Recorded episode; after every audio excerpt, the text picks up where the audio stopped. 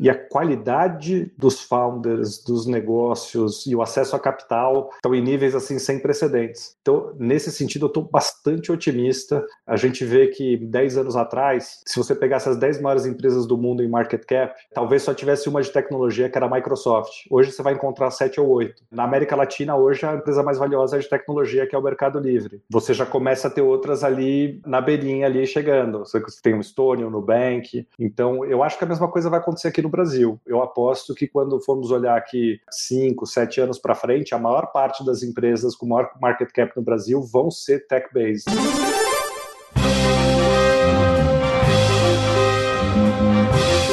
Eu sou Paulo Silveira, eu sou o Rodrigo Dantas e esse é o Like a Boss.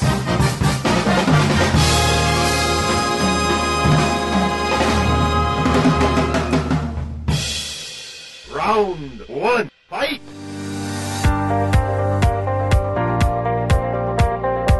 Paulo Veras é empreendedor e cofundador da 99. Paulo, você tem uma história boa e longa como empreendedor, fundou diversas startups, foi diretor da Endeavor e, e fundou também a 99. Você pode contar um pouco dessa história, dessas empresas que você fundou, como que você se tornou um empreendedor? Bom, acredito que eu sempre fui empreendedor. Uh, comecei a empreender muito cedo e comecei a aprendi a programar muito cedo e isso me aproximou do empreendedorismo, porque a tecnologia, a inovação o empreendedorismo andam meio que juntas, né? E então, já, já adolescente, gostava de, de ler revista de, na época, chamava Informática, acompanhava a Apple, acompanhava Microsoft e, e sempre quis empreender. É, fiz engenharia e durante a faculdade de engenharia eu, eu fiz alguns projetos para fora. Eu fiz um sistema para gestão de clínica médica, é, fiz um sistema para gestão de escritório de advocacia e só que eu vendi cada um dos dois só para um escritório e achei que estava legal, que eu fiz mais pelo desafio intelectual do que não tinha imaginado que tinha mercados bilionários em cada um desses dois aí. então, assim, é, eu te diria que empreendedor eu sempre fui. É, eu acabei fazendo seis empresas diferentes do zero. A 99 foi minha sexta empresa. E algumas deram certo, algumas deram errado.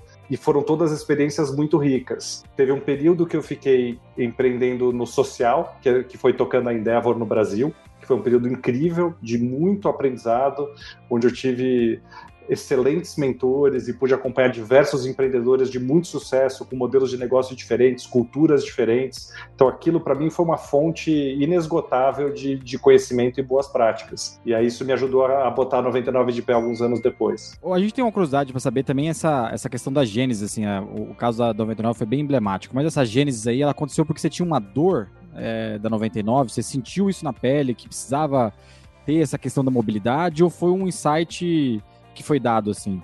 A dor tinha um pouco, porque era muito chato usar táxi, né? Eu não usava com tanta frequência, mas quando eu precisava era muito ruim. É, principalmente quando você tinha que ligar numa cooperativa e, e você tinha que esperar meia hora para o carro chegar para te buscar. É, mas eu acho que hoje em dia também é muito difícil você ter uma ideia completamente inédita, né? Então a gente acompanha muito o que acontece lá fora. Você lê os blogs, vê é, os modelos de negócio que estão surgindo, que estão dando certo. E é, esse modelo, até onde eu sei, ele começou, ele foi inventado na Alemanha. A, a 99 a gente começou ela em 2012, mas acho que foi 2009 que criaram a MyTaxi, que era para fazer isso. Foi até antes da Uber. Então, foi de acompanhar isso e falar assim, pô, tem um problema grande de mobilidade, eu, eu vivi ele um pouquinho, mas não era a minha maior dor, mas entendendo o tamanho do mercado e como a tecnologia podia resolver aquele problema, foi isso que me animou para entrar nesse setor. E me corrijam se, se eu estou errado, acho que o Rodrigo Dantas que conhece, então tenho a impressão que a 99 se torna em algum momento a primeira unicórnio. Se, não sei se esse grande nome é, é importante ou não, né? às vezes, é, mas quando vocês começaram a 99, vocês enxergavam que tinha esse potencial? Porque eu imagino que mesmo essa MyTaxi ou outro benchmark que você usava na época também não era algo, nossa, todo mundo virou óbvio, né? Não, não tem nem fricção a app, porque é tão óbvio e todo mundo usa, ninguém nem lembra. Porque acho curioso, o, o, Paulo falou, ah, era ruim pegar táxi naquela época. Eu ouso dizer diferente. Não era ruim porque a gente não sabia que era ruim. A gente, tava, a gente aceitava, certo? Os 30 minutos que você esperava na cooperativa não era tão ruim, porque você nem considerava a possibilidade de esperar 4 minutos. Entende onde eu quero dizer? É, era algo que a gente não enxergava. Mas vocês enxergavam então já em 2012? Não, isso aqui é uma coisa gigantesca. Ah, não, pode ser legal. Ah, enxergava sim. Acho que foi uma das coisas que me atraiu para fazer. É, naquela época eu lembro que a gente tinha levantado que o mercado de táxi no Brasil, e na verdade não tinha ainda o carro particular, mas já movimentava 20 bilhões de reais por ano com um serviço de qualidade muito ruim. Então a gente já achava que não era um negócio de nicho, que podia ser um negócio realmente grande de massa. A questão do unicórnio ou não unicórnio, eu acho que é, ela é irrelevante, assim, e, e até então assim não, nunca foi uma meta criar uma empresa para valer um bilhão de dólares. A meta foi ter um mercadão aí. Se a gente trouxer uma solução muito legal e melhor do que o que existe, a gente cria uma coisa grande. E eu acho que se você tiver uma meta muito mais orientada em atender os, os clientes de uma forma melhor do que eles são atendidos por outras soluções soluções, isso te leva muito mais longe do que se você tiver uma meta de valer um bilhão, 10 bilhões ou 100 bilhões, porque você toma todas as suas decisões orientadas para a necessidade do cliente e não, não fica megalomaníaco que o legal é virar unicórnio. Então, acho que isso, essa questão do, do valuation e tal veio completamente secundária, mas a gente já achava que dava para fazer um mercado grande. Se puder só fazer uma parte aqui, eu sempre cutuco o Ariel, que fizemos em três, né? 99 no começo, foram três co-founders. O Ariel, o Renato e eu. E o Ariel tinha a planilhazinha dele lá, que ele tinha o modelo do negócio. Falou, pô, se um dia a gente tiver mil carros, é, a gente vai ser maior do que qualquer cooperativa do Brasil. Que legal. E, e daí eu já metralhei, eu metralhei aquilo ali, porque eu falei pro Ariel, mil carros, é... Pô, a gente já fez só uma análise aqui, tem 250 mil táxis no Brasil. Como é que a gente só quer ter mil carros? A gente tem que ter uma solução que todo mundo vai usar. Então, acho que isso foi muito legal de trazer do meu tempo de Endeavor, que é realmente assim, o trabalho que daria para fazer a plataforma da 99 com um sonho de ter mil carros é exatamente o mesmo trabalho de ter um sonho de um milhão de carros. E, e, isso realmente eu sou muito grato ao período da Endeavor que me fez enxergar dessa forma. Então você trabalha as mesmas horas no dia, mas você trabalha com uma ambição muito maior isso certamente te leva bem mais longe. Vocês, fizeram história, né, é, com, com a mobilidade e tal, mas eu tenho uma curiosidade, Paulo, é, não, é, não foi usual, não sei se você pode falar isso, na venda vocês não ficaram, né, na, na, na no pós-deal, né, no pós-acordo da venda. Isso normalmente é colocado como prática em, em, em earnout, em batimento de metas, né? É, vocês prepararam a sucessão? Foi uma coisa planejada ou foi uma coisa que acabou acontecendo? Concordo com você que é meio particular do jeito que foi. É, o motivo que aconteceu dessa forma é porque quem comprou a empresa já era um sócio minoritário e era um sócio do setor. Então a, a Didi era o maior, o maior player disso no mundo, até maior do que a Uber. Então eles não precisavam da gente para operar o negócio. O normal na compra é meio que o contrário, ele está comprando as pessoas, o time, etc. A Didi não, ele estava comprando a rede, porque ele já tinha a gente tinha 50, 100 engenheiros, eles tinham 4 mil lá do outro lado. Então, é, eles, eles realmente não precisavam da nossa permanência para operar o negócio. Então, por isso que possibilitou. E eu acho que sempre é um momento um pouco difícil nessa questão da venda da empresa. Na hora que você passa o controle para alguém, você fica numa situação difícil, porque você já não toma mais as decisões e tal. Então, a gente preferiu dessa forma também. No fim, acabou sendo bom para eles e bom para a gente. É, e aí, eles tocaram, do dia seguinte à compra, eles tocaram 100%. Eu, eu costumo brincar que a gente vendeu 99 igual você vende um, um carro usado que você adora. Você teve uma história linda com ele, você gosta dele, mas você leva lá num lugar, é, assina o documento, o cara traz o cheque, você entrega a chave e ele sai dirigindo. É, foi assim. Quais foram os grandes desafios que você viveu na 99? Se você puder elencar um, seria interessante, né? Então, imagino a concorrência é, de players, não, não só Uber, correto? Até dos menores, eu imagino que deve incomodar e que eu considero, eu acho que vocês também devem considerar, que vocês saíram incrivelmente bem frente a um mercado que, eu não sei se é o winner takes all, mas é um, dois takes all, né? Ou, ou algo parecido com isso. Então é um mercado que não, não, não sei se cabe 15 players diferentes, a não ser que eles sejam muito nichados em talvez em praças ou, ou, mecanismos bem diferentes. Essa foi a grande dificuldade? Essa concorrência? O que, que foi um grande desafio para você? Eu acredito que a concorrência foi sim o, o maior desafio para nós. E, em geral, por, pela grande maioria do tempo, a concorrência tinha muito mais dinheiro do que a gente. Então era uma concorrência desigual, assim, era meio que Davi contra Golias. É, no começo, a nossa briga era com a Easy Taxi, que era da Rocket, que tinha muito dinheiro. E eu lembro, a nossa primeira rodada foi uma rodada de um milhão de dólares, e, e nessa época a Easy Taxi já tinha levantado algo como 50 milhões de dólares. Então era, era bastante diferente. Eu acho que a, Aí depois veio a Uber, né? Que a Uber tinha 15 bilhões de dólares em caixa, então eu costumo brincar que eu escolho bem meus concorrentes, porque o negócio que eu tinha feito antes da 99, que, que falhou espetacularmente, era o imperdível, que era um negócio de compra coletiva. E naquela época a gente competia contra o Groupon, que também era, era a Uber da época, era a startup que cresceu mais rápido, que mais valuation, que mais tudo. E então eu costumo escolher bem meu, meus campos de atuação aí, gosto de, de bons desafios. Mas então você acha que para a gente realmente foi a concorrência foi um momento de Brasil onde ainda tinha muito pouco capital disponível. É, hoje eu fico feliz de ver que o cenário mudou muito, né? Você tem vários fundos de venture capital fazendo cheques maiores, gente de fora investindo no Brasil. O primeiro investimento do SoftBank direto no Brasil foi na 99. É, aí eles vieram para cá por nossa causa, acabaram olhando em volta e falaram: pô, tem um ecossistema aqui, quem que está fazendo growth equity aqui? Não tinha ninguém. Aí montaram aquele fundo para a Latam. Então, eu acho que teve um papel bem importante aí para também destravar algumas coisas com as quais a gente sofreu muito. É, mas a, a, concorrência realmente foi, eu acho que, o, o, principal. E aí, talvez um desafio que esse é universal e, e, e eterno, que é montar um time excepcional. É, porque para você conseguir vencer concorrentes que estão um pouco mais adiantados em funding, em estrutura, etc. Você precisa realmente ter um time super talentoso e com um nível de comprometimento absurdo, assim. É, é, o único jeito que você tem de, de vencer essa arrebentação e chegar lá na frente com um final feliz. Você tocou num ponto que, que, que a gente gosta bastante, a gente investe em startup, eu, Paulo, o, e, e, a gente é, é, se depara às vezes dando conselho para algumas pessoas que têm concorrentes com muito mais dinheiro no mundo, no Brasil mesmo, né? Eu sei que time é, um, é o é essencial, é o ponto principal, mas por que, que você acha que a 99 conseguiu é, ir adiante dos outros players? Porque eu lembro que tinha um monte de não sei o que táxi, é, é, Safer Taxi, Easy Taxi, tinha um monte aqui, né? Mas além da equipe, Paulo, qual que é a sua visão? Onde vocês acertaram muito perante um mercado que tinha muito mais dinheiro de você, que vocês e, e onde a competição era dura mesmo? Alguns pontos aqui. É, acho que o foco no consumidor Parece óbvio, mas a gente é muito mais maltratado do que bem tratado pelas empresas e os produtos que a gente usa. Então a gente teve isso muito no core da empresa o tempo inteiro, que a experiência do usuário tinha que ser impecável.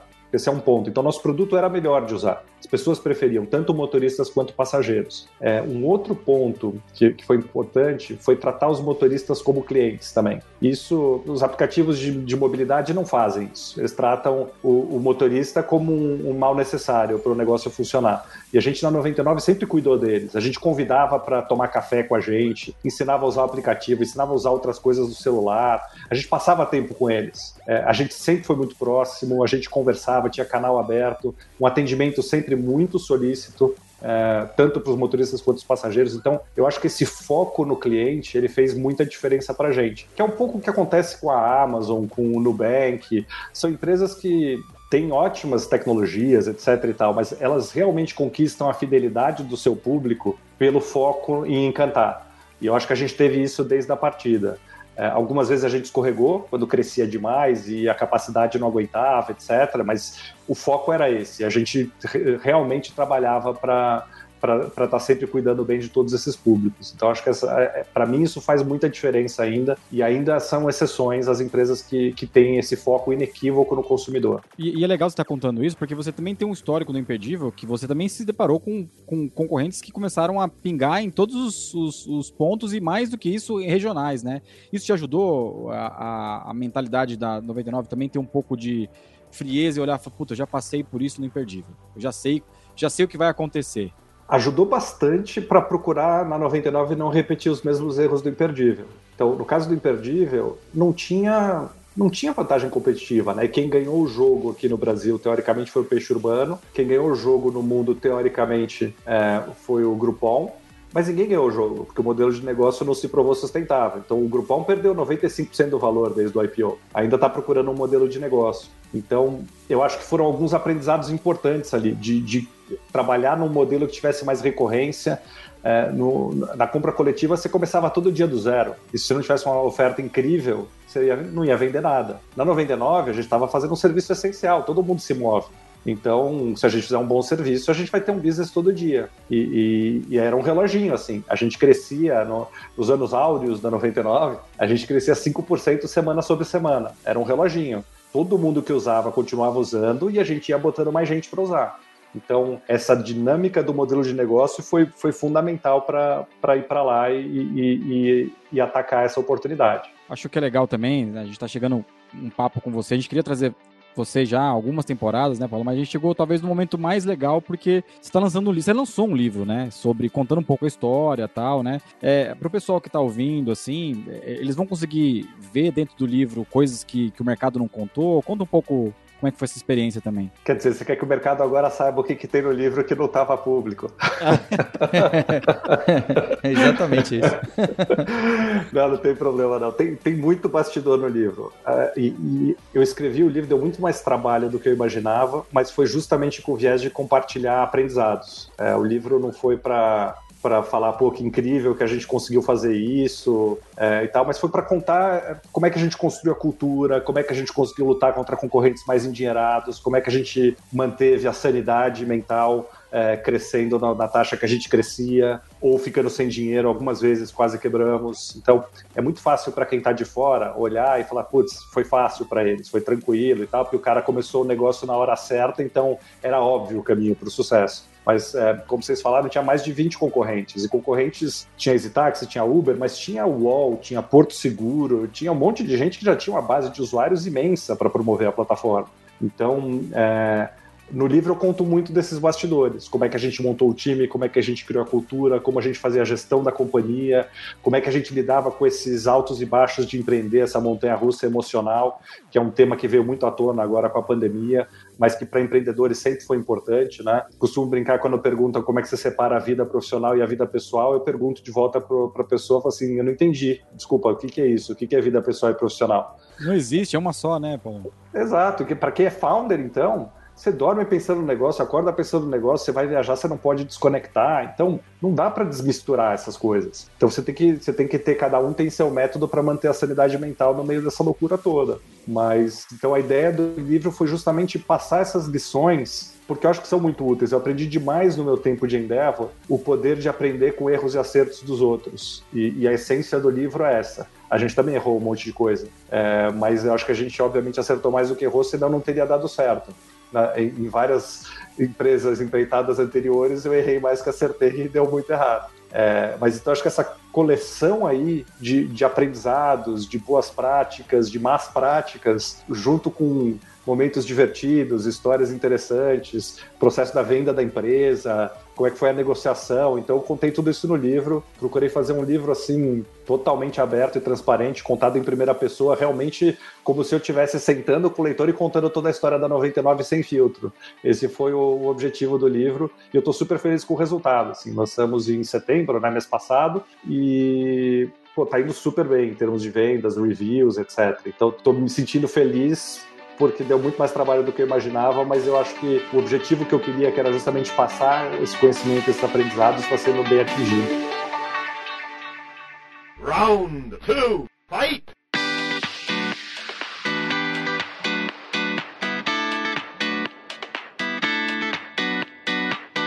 Paulo, nessa segunda parte a gente queria saber um pouco mais sobre você, além da 99, além de de empresas e startups. Então, acho que você citou um pouquinho. Qual que é o seu background? O que, que você estudou? E o que, que você trabalhou sem ser... Quando não era CEO nem empreendedor? De onde você vem? Sou engenheiro de formação, eu fiz mecatrônica na USP, uma das primeiras turmas, entrei em 90. É, eles tinham criado esse curso em 88, é, se não me engano. E, e, como eu falei, sempre adorei tecnologia, então para mim era um magneto, assim. Eu sempre fui usuário, é, li coisas, acompanhei. Comecei a usar a internet na USP, ainda não tinha nem o browser, né? É, era aqueles monitorzinhos de texto, mas eu tinha lido um livro é, tinha uma história que eu achava fascinante de um, de um hacker. É o hacker, acho mais famoso de todos os tempos, o Kevin Mitnick, que entrava nos sistemas telefônicos, entrou em um monte de sistema do governo. E eu li um livro do cara que ajudou o FBI a capturar o Kevin. Ah, é, um, um nome japonês, não é? Isso, é e ele tocava o laboratório de computação de Berkeley. E ele viu que alguém estava roubando o tempo dos computadores ali para processar coisas. Pô, eu gostei tanto daquele livro. E aí, quando eu terminei o livro, tinha lá o e-mail dele no final, do autor. E aí eu mandei um e-mail para ele. Falei, pô, adorei teu livro, história incrível, sempre gostei dessas, dessas coisas, essas intrigas cyber e tal. E, e aí o cara me respondeu de volta. E, pô, aquele para mim foi um momento tão mágico, assim, você poder pegar um livro que você leu de um, de um americano, não sei o quê, e se conectar direto com ele ali. Aquele para mim foi assim, uau, esse troço aqui, putz, incrível que dá para fazer. E aí, dois anos depois, lançaram o browser. E aí, um pouquinho depois, logo que eu tinha me formado, começaram as contas de, de internet. A Embratel começou a distribuir as primeiras. E aí, putz, é, é, é agora. Mas, então, na, durante o meu período de poli, eu fiz software para fora. Primeiro job que eu fiz, eu estava na escola ainda. Eu digitalizei o logotipo da empresa que vendeu o computador para gente. E troquei por duas caixas de disquete. E aí, talvez o que eu tive de no, no meio do caminho aí, eu, eu, fiz estágio numa empresa de engenharia de energia, que chamava ABB. É, empresa grande, global. E aí eu acabei sendo contratado lá quando eu me formei e fiquei mais um ano e pouco. E gostava muito do trabalho que eu fazia, que era automação de usinas hidrelétricas. Mas sempre queria empreender. Então, estava fazendo aquilo porque é, o, o, principalmente meu pai achava que era uma boa escola para os filhos trabalharem em multinacional e trazia naquela época ainda um, um senso de estabilidade, de uma carreira promissora e tal. Apesar de que meu pai era empreendedor também. Mas é, aí, ao longo do primeiro ano de formado, já com os amigos da escola, pensando, maquinando, pô, o que, que a gente vai empreender, o que, que nós vamos fazer e tal. E, e aí acabamos fazendo a nossa primeira empresa que a gente chamou de Tesla, em 95 uns sete ou oito anos antes do, do Elon Musk fazer a dele. É, então, assim, eu tive esse período que eu não, que eu estava trabalhando numa empresa grande que, e que eu consolidei na minha cabeça que não era não era para mim, não era isso que eu queria. É, e aí teve um outro período que que eu não estava empreendendo for profit, mas que eu estava tocando a Endeavor. Eu fiquei quatro anos full time só fazendo isso. Foi um período muito rico de aprendizado e muito legal pela, por essa doação para o país. É, a ideia da Endeavor era, pro, era promover uma cultura e um ecossistema que a gente está começando a ter hoje no Brasil. Muita gente querendo empreender, mas não, não o carrinho de pipoca, né? O, o, empreender coisa grande, de impacto, que transforma a sociedade. Então, para mim, essa era uma missão social muito importante. E, e aí eu voltei a empreender for profit depois que eu saí da Endeavor. E aí talvez assim só de experiência relevante fora isso, eu tive um ano em consultoria que também não era o meu perfil, mas que foi interessante, me trouxe, me completou um pouquinho a caixinha de ferramenta. E um ano que eu tirei um ano sabático, eu fiz um MBA é, na França, que era um MBA de um ano só, no INSEAD. E depois, quando eu voltei, tinha estourado a bolha da internet, era 2001. E aí eu falei, putz, quer saber? É, em vez de empreender agora, vou, vou viajar um ano. Eu tinha vendido a minha, minha segunda empresa, que era o GSP, e falei assim, ah, vou, vou passear, vou, vou conhecer o mundo. E aí passei quase o ano todo viajando de 2002, é, que foi super legal. Fui ver a Copa do Mundo, fui para a Coreia, para o Japão, fui para a África, para a Austrália, fui para tudo que é canto. Então, acho que essa foi uma coletânea toda de experiências assim, mas assim, da minha vida profissional foram pouquíssimos os períodos que eu não estava empreendendo, que realmente é o que eu adoro fazer. Que legal, Paulo, porque fiquei refletindo aqui tudo que você colocou. Eu, eu fiz um ano de engenharia, né, na Poli, eu fiz engenharia de computação. Quando teve o primeiro ano lá na Escola Politécnica, era um curso corporativo, um curso diferente.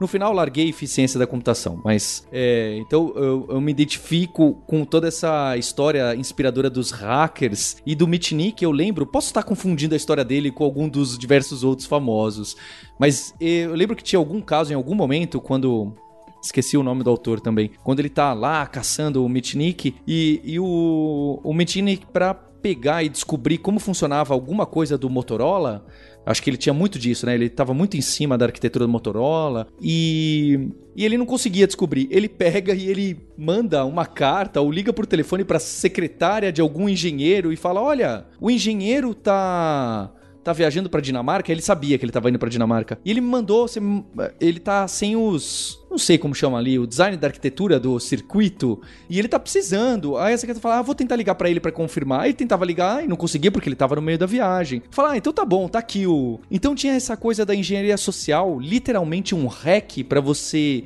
fazer uma descoberta que tem muito nesse mundo de startup MVP, certo? Ele fez um MVP de um hack, concorda? Essa, essa engenharia não necessariamente social, mas qualquer tipo de engenharia, engenhoca, eu acho que tem muito disso de você bater a cabeça, tentar e fazer de novo e ajustar. É, eu fiquei vendo toda, toda essa sua história, trajetória, e eu achei legal que o Mitnick te inspirou para ir para alguma carreira. É, não, é, essa história que você está contando é dele mesmo. É, e, e, na verdade ele que meio que criou essa disciplina de engenharia social, né? Que é você usar o relacionamento, o papo, etc., para conseguir abrir umas portinhas que te levam para conquistar alguma coisa. E ele, assim, sempre me passou a impressão de ser um cara muito do bem. Ele gostava de fazer isso pelo desafio. Não era um cara que queria causar mal para ninguém, não era um ladrão, mas ele, é, ele queria testar os limites do sistema. Né? O, o, a própria Apple, na verdade, o, o, Steve Jobs e o Steve Wozniak, antes de fazer o Apple II,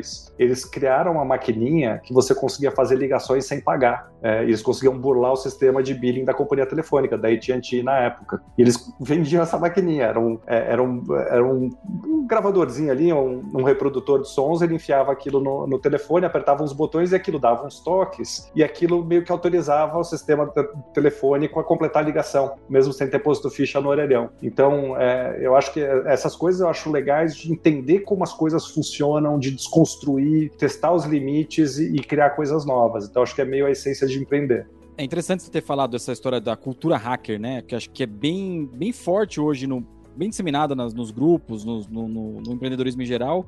Mas qual é a sua visão sobre tecnologia no Brasil, Paulo? A gente está num momento diferente. Hoje tem acesso a capital aqui, tem muito empreendedor bom, mas é, sua, você tem uma visão muito boa do que vai acontecer nos próximos anos no Brasil, que, que em, em termos de é, evolução do, do país, que tem a ver com tecnologia, se os founders estão se preparando, se a gente está criando um sistema que ele realmente pode ser forte? Ah, eu estou bem otimista, Dantas. Eu acho que o, o, ecossistema nunca teve tão forte e a qualidade do, dos founders, dos negócios e o acesso a capital estão em níveis assim sem precedentes. Então, nesse sentido, eu estou bastante otimista. É, a gente vê que 10 anos atrás, é, se você pegasse as 10 maiores empresas do mundo em market cap, é, talvez só tivesse uma de tecnologia, que era a Microsoft. Hoje você vai encontrar 7 ou 8. É, na América Latina, hoje, a empresa mais valiosa de tecnologia, que é o Mercado Livre. É, você já começa a ter outras ali na, na beirinha ali chegando. Você tem o Stone, o Nubank. Então, eu acho que a mesma coisa vai acontecer aqui no Brasil. É, eu, eu, aposto que quando formos olhar aqui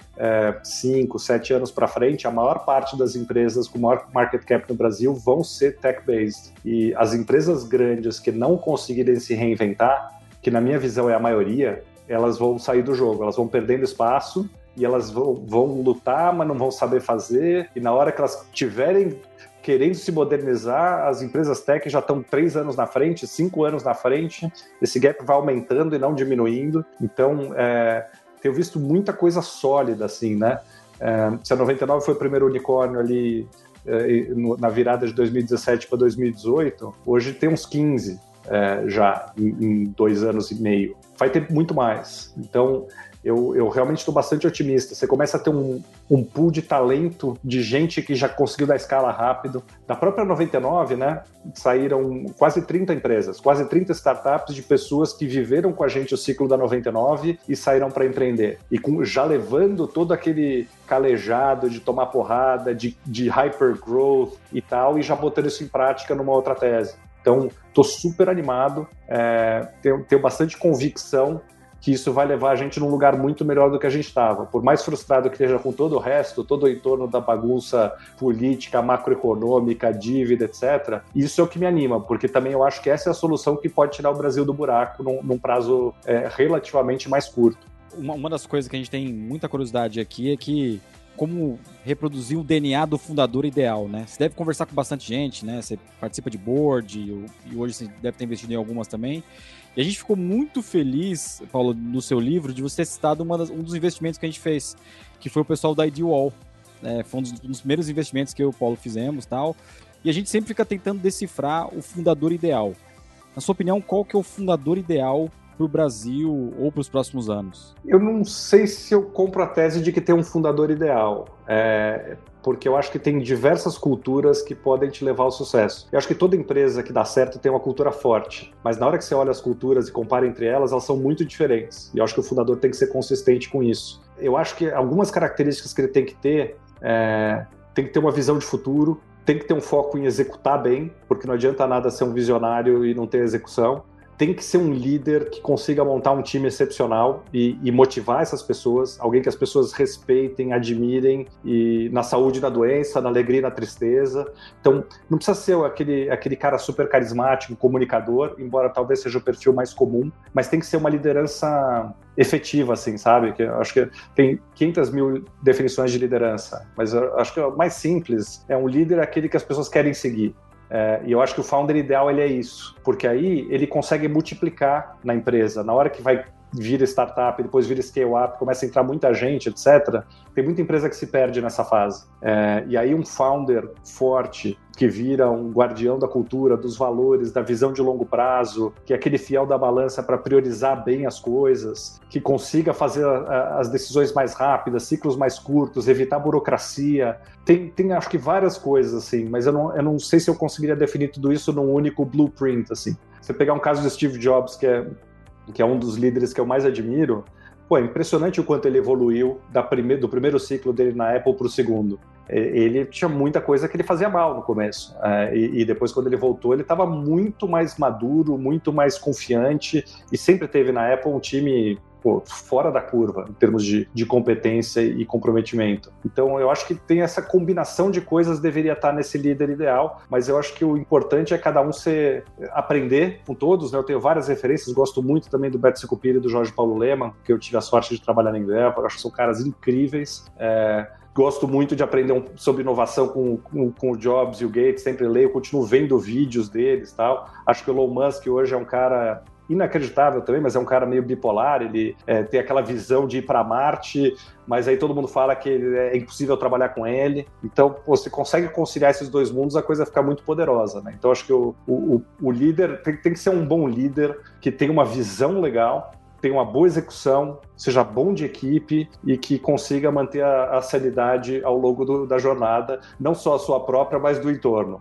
Acho que esse cara vai dar certo. Paulo, eu queria saber quais são os seus próximos passos. Você vai montar uma startup, você vai montar um fundo, você vai escrever outro livro, você vai descansar, você vai fazer mais investimento anjo. Eu acho que eu e o Dantas vimos você no encontro da Canary de investimento anjo, é, fazer de tudo um pouco. Tem alguma coisa já bem sólida aí de, de próximos passos? Tem, na verdade, eu, eu fiz vários investimentos anjo, investi em nove empresas diretamente. Eu estou em alguns boards também de empresas grandes que eu curto, porque eu acho que a gente também tem um mundo de startups, scale-up, etc. É legal, de repente, você ter um mundo de pô, governança, empresa gigante, capital aberto, como é que esses mundos conversam. Então, para mim, é útil. É... Eu não penso em liderar a execução de uma startup no curto prazo, embora não dá para dizer que desta água não beberei, mas é, eu estou muito feliz do jeito que está agora, com esses times todos que eu apostei, eu me sinto empreendendo junto com eles, com times diferentes, excelentes, atacando problemas grandes. Então, estou muito contente com o que eu estou fazendo.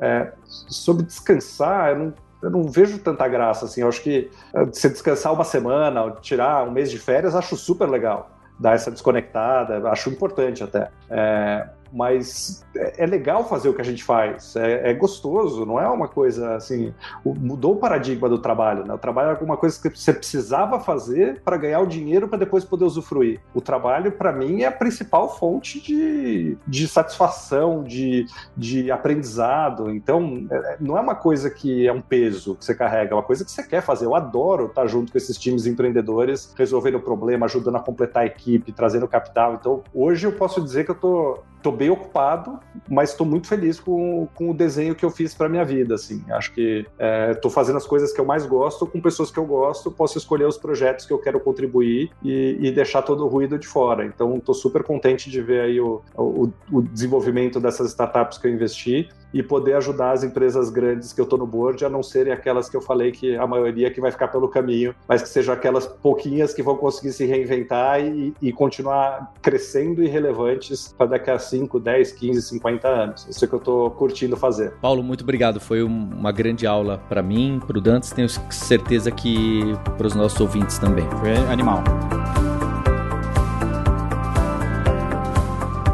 Poxa, Dantes, a gente ter para fechar essa sétima temporada do Like a Boss, o Paulo Veras da 99 é simplesmente incrível, porque 99, 99 Táxis, como era chamado na época, é emblemático no ecossistema de startups. É uma das primeiras brasileiras que fez muito barulho, que combateu outras empresas no mesmo segmento com muito dinheiro, como o Paulo colocou aqui, e até as gringas, até as empresas de fora. É realmente uma história muito bacana. Eu, achei, eu acho legal é, a questão das startups que, que realmente mudam a vida das pessoas, né? Hoje, pelo menos nas grandes, nas grandes cidades do Brasil, a 99 tem muita presença. Então, os founders montaram um negócio que ainda é muito vivo e realmente revolucionou o jeito que a gente pede é, transporte, né? Pois é. E eu queria agradecer você, ouvinte, por participar dessa sétima temporada. É, a gente está muito contente com o resultado que trouxemos aqui. A gente está esperando você no Telegram, no nosso grupo, no t.me barra grupo Like a Boss. A gente traz notícias, dicas e discussões sobre empreendedorismo, sobre startups e tecnologia e liderança. E lembrando que quem está trazendo essa temporada para você é startups.com.br, que é muito mais do que um veículo de conteúdo, de informação nesse meio que a gente gosta, assim como a Alura, lá em alura.com.br barra empresas, onde eu, Paulo Silveira, sou fundador e CEO e a gente ajuda as empresas a capacitarem suas equipes para a transformação digital, para o desenvolvimento de software. E quem quiser conhecer a Vind, a Vind é uma plataforma de pagamento para negócios recorrentes, mais especificamente assinaturas, planos e mensalidades. A gente é líder no Brasil em processar pagamentos de,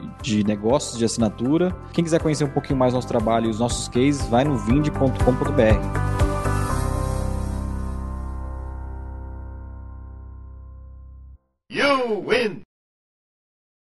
Este podcast foi editado por Radiofobia, podcast e multimídia.